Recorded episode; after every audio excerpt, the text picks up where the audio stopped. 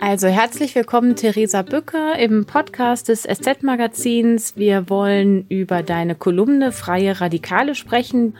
Unter anderem die beiden Folgen zu deinen Gefühlen oder unser aller Gefühlen. Ähm, da ging es einmal ums Wütendsein, vor allen Dingen Wütendsein als Frau und über das Sagen, was man denkt.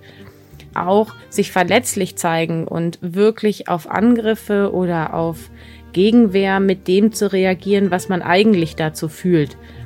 Äh, ganz interessanter Text und dazu eben auch ganz viele Reaktionen, die wir besprechen wollen. Aber erstmal herzlich willkommen nach Berlin. Hallo Lara.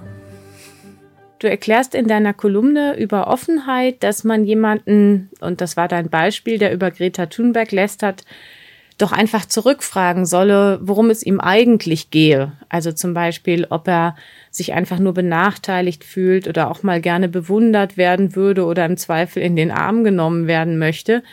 Das klingt so ein bisschen naiv und ist wahrscheinlich trotzdem genau richtig. Meine Frage wäre jetzt, schaffst du das wirklich im Alltag, so auf Menschen zu reagieren, die irgendwie dreist und frech sind? Ich glaube, wenn ich jetzt anfange, den typischen Hasstroll im Internet damit zu konfrontieren, dass er eigentlich was ganz anderes sagen will. Ich glaube, das ist nicht so produktiv. Ich würde es vor allem erstmal als äh, Selbstreflexion empfehlen, weil wenn man jemanden, der eh sehr aufgebracht ist und der vielleicht gar nicht genau weiß, woher kommt meine Reaktion, das versuche ich ja auch im Text anzuregen, dass man sich das erstmal selber bewusst machen muss, weil oft weiß man das ja gar nicht. Dass man zum Beispiel mit dem Partner oder der Partnerin streitet und sich Dinge an den Kopf wirft und dann vielleicht einen Tag später sagt, das habe ich gar nicht so gemeint.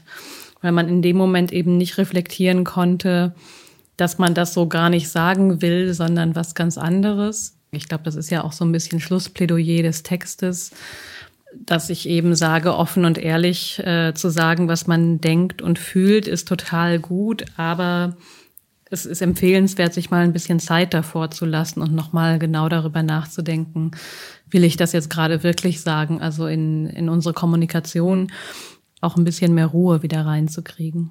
Und sag mal jetzt ganz praktisch zu deiner Internethygiene, bloggst du viel?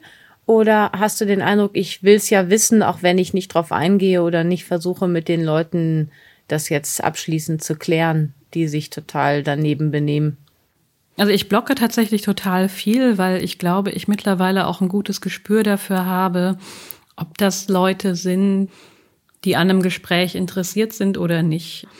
Und ich glaube, wenn man da Erfahrungen hat und sich auch so ein bisschen intensiver damit beschäftigt hat, wie kommunizieren eigentlich Menschen im Netz, dann sieht man relativ schnell, ist das jemand, der ein Anliegen hat, der zu einer Diskussion auch bereit ist, der Argumente austauschen möchte, oder ist das jemand, der eigentlich einen Diskurs blockieren will? Ich unterhalte mich aber auch total viel mit Menschen im Internet, weil es eben wirklich Leute gibt, die interessiert sind und dazu lernen wollen. Es gab auf diesen Text, das habe ich schon gesagt, unheimlich viele Reaktionen, sehr viele, die gesagt haben, endlich sagt's mal eine. Auch, dass man nicht weiterkommt in einem Gespräch, wenn beide sicher sind, schon zu wissen, was der andere will und was, wo der andere hin will. Und aber auch, wenn man seine Verletzlichkeiten selbst nicht offenlegt. Also nicht sagt, hier kann ich vielleicht gar nicht total sinnvoll antworten, weil ich bin gerade so destruktiv oder äh, neidisch auf irgendwen und ich kann gerade gar nicht so genau sagen, was meine Haltung wäre, wenn ich klaren Kopfes wäre. Nur habe ich, glaube ich, so noch niemanden sprechen gehört. Kann man das erlernen oder kann man sich das wirklich bewusster machen? Ich denke ja. Also ich habe in den letzten Monaten mit den Leuten, mit denen ich gesprochen habe, auch tatsächlich das Bedürfnis nach dieser Art von Gesprächen wahrgenommen. Kybra Gümülcay, die Autorin, argumentiert ja ganz ähnlich in ihrem Buch, was vor einigen Wochen erschienen ist. Oder ich erinnere mich, dass auch Caroline Emke das mal sagte, dass diese Räume, in denen Nachdenklichkeit erlaubt ist, in, in denen ein noch nicht Wissen erlaubt ist, dass die eigentlich fehlen und wir dann auch irgendwann merken, dass diese Art von Gesprächen uns fehlen, weil viele eben mit sehr absoluten Positionen in Gespräche reingehen und wir vielleicht das irgendwann erlernt haben, dass es eben darum geht, sich in Gesprächen möglichst schnell durchzusetzen. Das geht eben nur mit harten Argumenten. Das geht nicht, wenn ich sage, ich weiß es noch nicht oder ich möchte mal deine Meinung dazu hören. Und das repliziert sich ja auch darin, wie wir öffentliche Debatten führen, zum Beispiel in Talkshows. Ich habe ja auch schon als Gast in mehreren Talkshows teilgenommen und, meine Art und Weise zu sprechen ist halt eher diese Nachdenklichkeit. Also ich entwickle Gedanken beim Reden, ich wege ab, ich versuche differenziert zu sein und das funktioniert in Talkshows einfach nicht und das merkt man dann plötzlich. Also da merkt man, man braucht irgendwie ein sehr starkes Argument und muss das sehr oft wiederholen.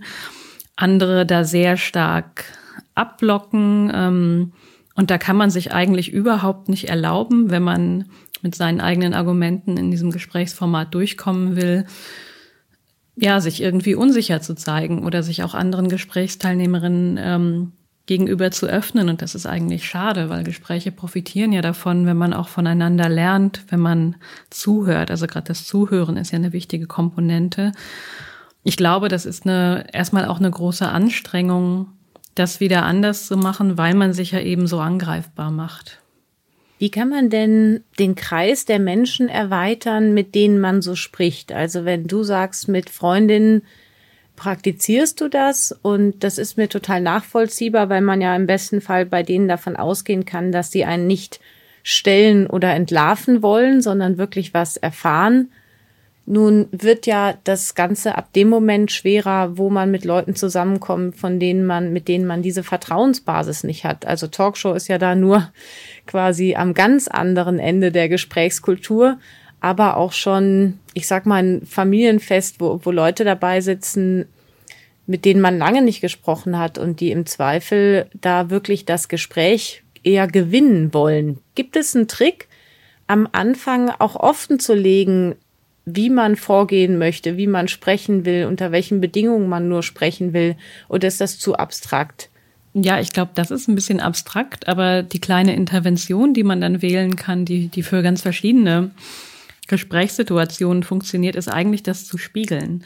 Also in dem Gespräch auch immer wieder zu sagen, ich bin mir da selbst noch nicht ganz sicher, ich denke da schon länger drüber nach oder auch sowas zu formulieren wie, ich habe das und das dazugelernt und ich habe meine Meinung geändert. Also dass man eben deutlich macht, dass die eigene Position durchaus flexibel ist und vielleicht dann auch den Gegenüber fragen, hast du schon mal versucht, anders darüber nachzudenken? Ähm, und das, also ich würde das durchaus vorsichtig machen, aber wenn man die eigene Nachdenklichkeit signalisiert und selber weniger bestimmt in das Gespräch reingeht, dann löst das schon etwas beim anderen aus. Also ich glaube nicht, dass, also es schaukelt sich ja gegenseitig hoch. Wenn man miteinander streitet, wenn man hart argumentiert, dann kommt das ja durchaus von beiden Seiten. Aber wenn eine Person da eine ganz andere Haltung einnimmt, dann muss die andere sich irgendwann darauf einlassen, weil es macht ja auch keinen Spaß mehr, auf jemanden einzuschreien und den mit Argumenten zu überziehen, wenn der dann immer wieder abwägend reagiert woher nimmst du dann regelmäßig die Kraft, immer der zu sein, der beim Sprechen das Herz offen lässt, selbst bei Angriffen? Ich kann das auch nicht immer. Also ich argumentiere auch ganz gerne heftig und ich streite auch ganz gerne und ich würde mich davon nicht ausnehmen, dass ich auch gerne mal eine Argumentation gewinne. Aber also ich finde das viel anstrengender.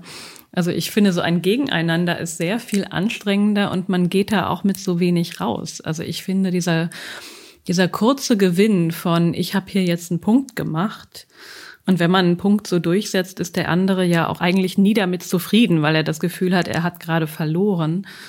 Und ich finde, diese Gespräche, in denen man gemeinsam nachdenkt, die geben einem so richtig Energie zurück. Das ist eigentlich total schön. Jetzt gab es eben ganz viel, ganz viel Lob für diese Offenheit, aber eben auch gelegentlich den Vorwurf der Naivität. Macht dich das wütend, wenn dann Leute, die sich weniger Gedanken machen, auf dich zukommen und sagen, Gott, wie naiv, die eröffnet mir im Gespräch ihre Unzulänglichkeiten?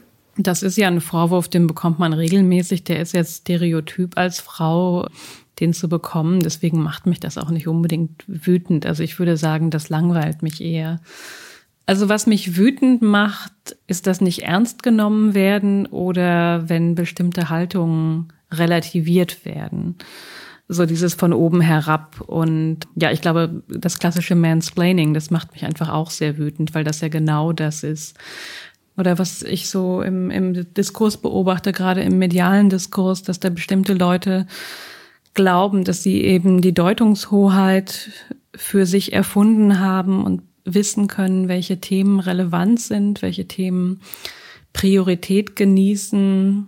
Also dass da auf der Seite eigentlich die Offenheit fehlt, mal darüber nachzudenken, was könnte eigentlich noch wichtig sein und warum. Und dass Relevanz auch eigentlich was sehr Subjektives ist. Mir hat ja mal ein äh, Freund, den ich sehr mag, nachdem er mich ewig lang belehrt hatte und ich sagte, das ist für mich total unangenehm, dass du wirklich glaubst, dass ich das alles nicht weiß oder nicht einfach nur anders sehe als du, äh, hat er dann zu mir gesagt, du musst es mal so sehen, das ist eine Art von Wertschätzung, denn jemand, den ich nicht ernst nehme, belehre ich gar nicht. Also ich glaube, beim Mansplaining gibt es ja auch wieder verschiedene Schattierungen und einige sind ja eher darauf hinaus, der Frau jetzt zu zeigen, dass sie dumm ist und das Thema nicht verstanden hat. Es kann natürlich aber auch eine Art von Auseinandersetzung sein, wenn man sich über ein Thema unterhält, bei dem der andere auch eine gewisse Expertise mitbringt und vielleicht Sachen anders sieht oder seine, seine männliche Erfahrungswelt einfließen lassen möchte. Ich glaube, das kann man pauschal nicht sagen. Also miteinander reden ist natürlich erstmal besser als gar nicht miteinander reden. In deiner Folge zum Thema Wut ging es ja nicht nur allgemein um Wut, sondern eben vor allen Dingen um die weibliche Wut. Was macht die so besonders aus und warum wird sie in der Gesellschaft so viel seltener verziehen? Warum fallen damit Frauen so unangenehm auf, jetzt im Gegensatz zu Männern? Man könnte ja glauben, Gefühle sind was Geschlechtsneutrales, die jeder Mensch einfach unabhängig von seinem Geschlecht zeigen und ausleben kann. Aber kulturell ist es tatsächlich in sehr vielen Gesellschaften, gerade beim Thema Wut, ähnlich, dass Frauen nicht wütend sein dürfen. Also dass äh, der weibliche Stereotyp ist so fest, dass Frauen eher was Weiches, was Verständnisvolles haben, ähm, dass Wut sie aus ihrer Weiblichkeit rausdrängt und sie dann gar nicht mehr richtig als Frau wahrgenommen werden. Es fängt ja schon damit an, dass Mädchen überhaupt nicht lernen, ihre Wut ausleben zu dürfen, weil da das Bild davon, wie auch Mädchen zu sein haben, eigentlich schon so stark ist, dass, dass immer, wenn sie wütend sind oder oft, wenn sie wütend sind, sie eigentlich schon dafür bestraft werden.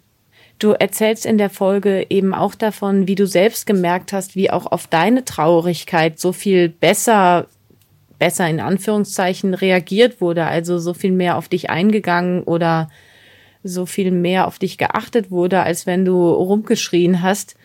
Kannst du das weiter erzählen? Das habe ich ja, glaube ich, eben schon mal gesagt. Ich streite ab und an auch wirklich ganz gerne, weil ich also weil ich für mich merke, diese Gefühle müssen dann auch raus. Und da habe ich dann tatsächlich aber auch gemerkt, die Männer haben diesen kulturellen Stereotyp auch so sehr verinnerlicht, dass sie gar nicht richtig auf mich reagieren können und mich dann plötzlich als Partnerin und Frau ablehnen, wenn ich wütend werde. Wenn ich das aber umschalte in Traurigkeit, dann funktioniert das auf einmal. Also ich habe das äh, in den Momenten nie so bewusst reflektiert, aber jetzt gerade in der Beschäftigung mit dem Thema ist mir das aufgefallen, dass ich ein gleiches Anliegen, was ich hatte, wütend nicht kommuniziert bekommen habe, aber wenn ich gesagt habe, es macht mich total traurig, dass das so und so ist, dann hat das auf einmal eine Resonanz erzeugt und man konnte drüber reden und das fand ich eigentlich komisch. Jetzt vermittelt Wut, glaube ich, schon auch ganz geschlechterunabhängig dem Gegenüber einfach, dass, dass da etwas entschieden ist und wenig Spielraum für Gespräch. Und du hattest ja eben selber den Tipp gesagt, im Gespräch offen zu legen, was man selber noch nicht weiß, wo man flexibel in seiner Haltung ist. Also deutlich zu machen, dass hier eine Auseinandersetzung lohnend sein kann, das ist ja dann irgendwie die Einladung zu einem offenen, verletzlichen Gespräch. Ist nicht Wut ganz geschlechtsunabhängig immer schwierig und überfordert den anderen, weil Wut zeigt, stopp, hier geht's nicht weiter, darüber diskutiere ich nicht. So, so würde ich Wut eigentlich nicht interpretieren, sondern äh, erstmal als Ausdruck von das ist mir wirklich wichtig und mir ist wichtig, dass sich das ändert. Das ist ja nochmal eine ganz andere Lesart als hier geht es nicht weiter, aber ich muss ja von einer Person wissen können, was ihr wirklich wichtig ist und was ihr vielleicht weniger wichtig ist. Und das funktioniert vielleicht nicht so gut, wenn ich immer ganz ruhig und sachlich sage, mir wäre wirklich wichtig, dass sich das bald ändert. Ähm, das kann man ja zum Beispiel auch in den äh, professionellen Kontext übertragen. Also ich finde nicht, dass im professionellen Kontext geschrien werden sollte. Aber ich glaube, wenn man da auch einmal klar macht, dass es eine durchaus emotionale Komponente hat und deswegen finde ich, muss Wut eigentlich erstmal gar nicht bedrohlich sein. Eine Theorie, ja. Dann, wenn jemand sich Frau wie Mann aufbaut und laut wird, ja, vielleicht schon. Aber vielleicht gibt's da ja so einen Zwischenweg, dass man sagt, ich ja. schrei jetzt, aber ich bin gedanklich weiter offen für Austausch. Nur bitte heute etwas intensiver, weil ich bin echt aggro. Nee, aber da, da gehe ich ja tatsächlich auch äh, im Text drauf ein, weil ich da ja versuche zu erklären, also es gibt eine Wut, die eher als Dominanzgeste gemeint ist. Also ich kann wirklich wütend werden, ähm, um jemanden so anzuschreien, dass er mir möglichst nicht mehr antwortet. Und da geht es ja auch wieder nicht aus, um eine Auseinandersetzung, sondern da wird der Wut eigentlich instrumentalisiert, um sich abzugrenzen. Und dann gibt es ja eben diese Art von produktiver Wut, wo ich mit jemandem auch versuche, in ein Gespräch zu gehen, weil es mir ein Anliegen ist, dass sich etwas ändert. Kann man denn als Frau lernen, wütend zu sein, sich das öfter zuzutrauen, dieses Gefühl nicht zu stoppen? Also ich glaube, dass bestimmte Gefühle, die man, die man vielleicht nicht ausleben kann, kann man tatsächlich, also das kann man tatsächlich, glaube ich, nur entdecken, wenn man sich wirklich langfristig damit beschäftigt und das zum Beispiel auch mit professioneller Unterstützung macht, weil das sind ja oft unbewusste Sachen ähm, die da ablaufen oder die sind eben von Kindheit an so, so ausgeprägt, dass man, dass man das gar nicht genau zurückverfolgen kann, wo das eigentlich angefangen hat oder welche Art von Gefühlen, ähm, zu welchen Art von Gefühlen man vielleicht keinen Zugang hat. Also ich glaube, das reicht nicht unbedingt, wenn man erstmal ein Buch darüber liest, aber das kann einem eine Idee davon geben, ähm, was, was kann ich eigentlich nicht und was würde ich vielleicht auch gerne können. Jetzt gibt es eine Nachfrage von der Leserin Luisa Reinhardt heißt die, die sagt, kann Wut nicht auch ein Störfaktor sein, der verhindert, dass man gut und ruhig nachdenken kann? Ja, es, äh, es ist so ein zweischneidiges Schwert, wütend genug zu sein, aber, aber gleichzeitig professionell genug zu sein. Das beschreibe ich ja auch in dem Text, dass ich zum Beispiel als, als Rednerin oder als Gast irgendwo eingeladen werde weil ich diese Professionalität habe und weil ich über Sachen, die ich als Unrecht empfinde oder wo ich finde, wo es eine Veränderung braucht, total ruhig und gut argumentiert vortragen kann und die dann eben auch ernst genommen werden. Also das ist zum einen erstmal gut, aber wenn die Wut da fehlt oder wenn die Emotionalität da fehlt, dann, dann bekommt sie vielleicht auch ein bisschen weniger Kraft. Und ich, ähm, und ich füge mich ja quasi der Erwartung, die an insbesondere Frauen herangetragen wird, eben diese Emotionalität zurückzustellen, um ernst genommen zu werden. Und ich habe mich gefragt, ob ich mich, da vielleicht auch ein Stück weit entsolidarisiere, weil das kann ja nicht jeder die Emotionen so, ähm, so stark kontrollieren. Und ich finde auch nicht, dass, dass das jeder können müsste. Und wenn ich das eben so mache, weil ich es zufällig kann und weil ich mich gut zusammenreißen kann, dann stehe ich vielleicht auch dem im Weg, dass Leute, die richtig wütend sind und das Thema ganz anders vortragen würden, da vielleicht auch einen Platz bekommen würden. Und ich habe in solchen Sendungen zum Beispiel auch total, also schon oft gemerkt, eigentlich würde ich der Person, die neben mir sitzt, jetzt gerne an die Gurgel springen, weil die mich so aufregt. Das ist ja so eine Fragestellung, die im Feminismus immer wieder aufgeworfen wird kommen wir eigentlich weiter, wenn wir nett sind? Kann man das tageweise variieren, ob man sich äh, mal so, mal so verhält? Weil, also wer nur schreit, der sitzt natürlich auch nie an den Tischen, wo es entschieden wird. Was könnte denn eine Lösung dafür sein? Also äquivalent zu einem Streik wegen unverteilter Care-Arbeit oder schlechter Bezahlung könnten wir Frauen im Beruf nicht auch so einen Wutmonat einführen, wo man so sagt, ja, gelegentlich verschone ich euch mit der Wahrheit, weil wir ja hier arbeiten. Aber einen Monat machen wir damit jetzt mal Schluss. Und dann müsste man natürlich vorher so eine Art Unkündbarkeit raushandeln. ähm, ja, ich, also ich glaube, dass tatsächlich so ein Mix von Verhaltensweisen und Strategien für gesellschaftliche Veränderungen wichtig ist. Also ich glaube, es gibt immer die Leute äh, oder es sollte immer die Leute geben, die auch ausgeruht argumentieren. Und dann braucht es wieder andere, die vielleicht eher eine Wut zeigen, ähm, die sich neue Dinge überlegen. Deswegen, man kann, glaube ich, nie sagen, was ist der beste Weg. Man muss da viel ausprobieren. Und ich glaube, was, was ja gesellschaftlichen Bewegungen oftmals gerade auch ein bisschen fehlt, ist dieses Sichtbarmachen von Gefühlen, was zum Beispiel über Demonstrationen geht. Und ähm, die nochmal, also die ja andere Bilder schaffen, als wenn Aktivismus vor allem in, im Internet transportiert wird. Aber ich glaube, was, was noch eine andere Möglichkeit ist zu der sachlichen Argumentation, ist eben da vielleicht immer noch ruhig und ähm, faktenorientiert zu bleiben, aber da einfach auch mal zu sagen, es macht mich wirklich wütend, dass das heute immer noch so ist und ähm, diese Emotionen vielleicht in Worte zu fassen, ohne dass man explodiert und, äh, und erstmal schreien muss. Ich glaube, das geht auch. Also das würde ich vielleicht manchmal an meiner, meiner eigenen Sprechweise dann kritisieren, dass, äh, dass ich eigentlich gerne sagen wollen würde, ich bin wirklich wütend und das aber dann in, in anderen blumigen Worten umschreibe. Und sag mal, kennst du, kennst du das Problem, dass Wut direkt zu Tränen führt? Also das ist ja zumindest bei den Frauen, die ich kenne, bei mir ist es auch so. Also wütend ist der Moment, dann geht sofort los.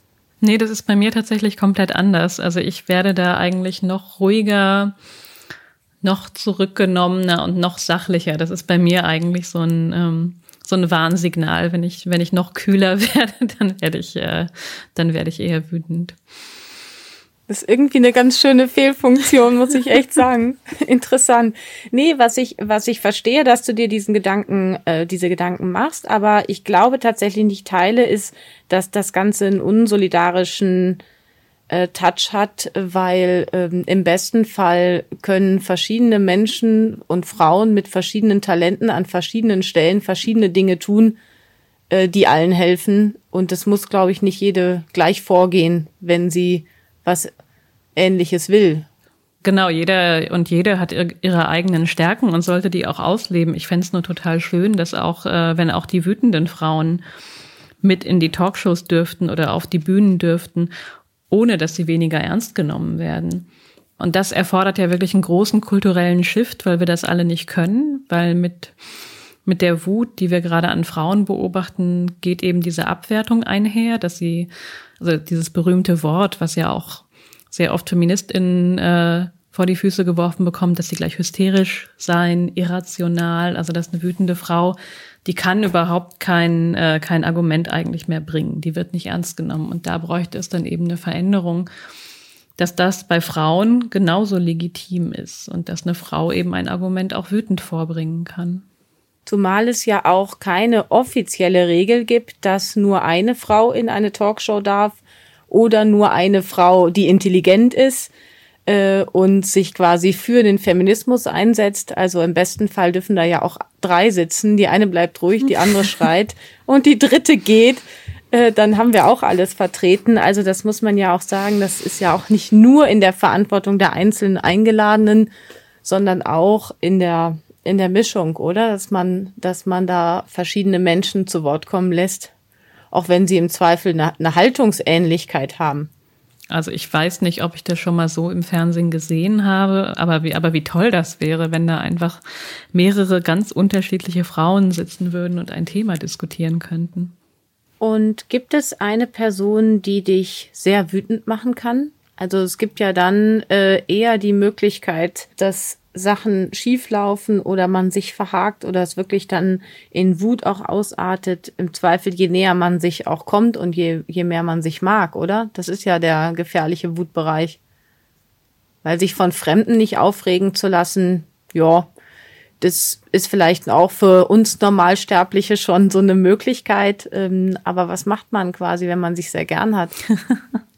Das würde ich auch so beschreiben. Also vielleicht noch nicht mal der Partner, ähm, aber vielleicht zum Beispiel die eigene Mutter, auf die man sehr wütend ist, weil man, weil man sie gerne anders hätte oder ihre Reaktionen gerne anders hätte. Und das ist nochmal eine ganz andere Herausforderung.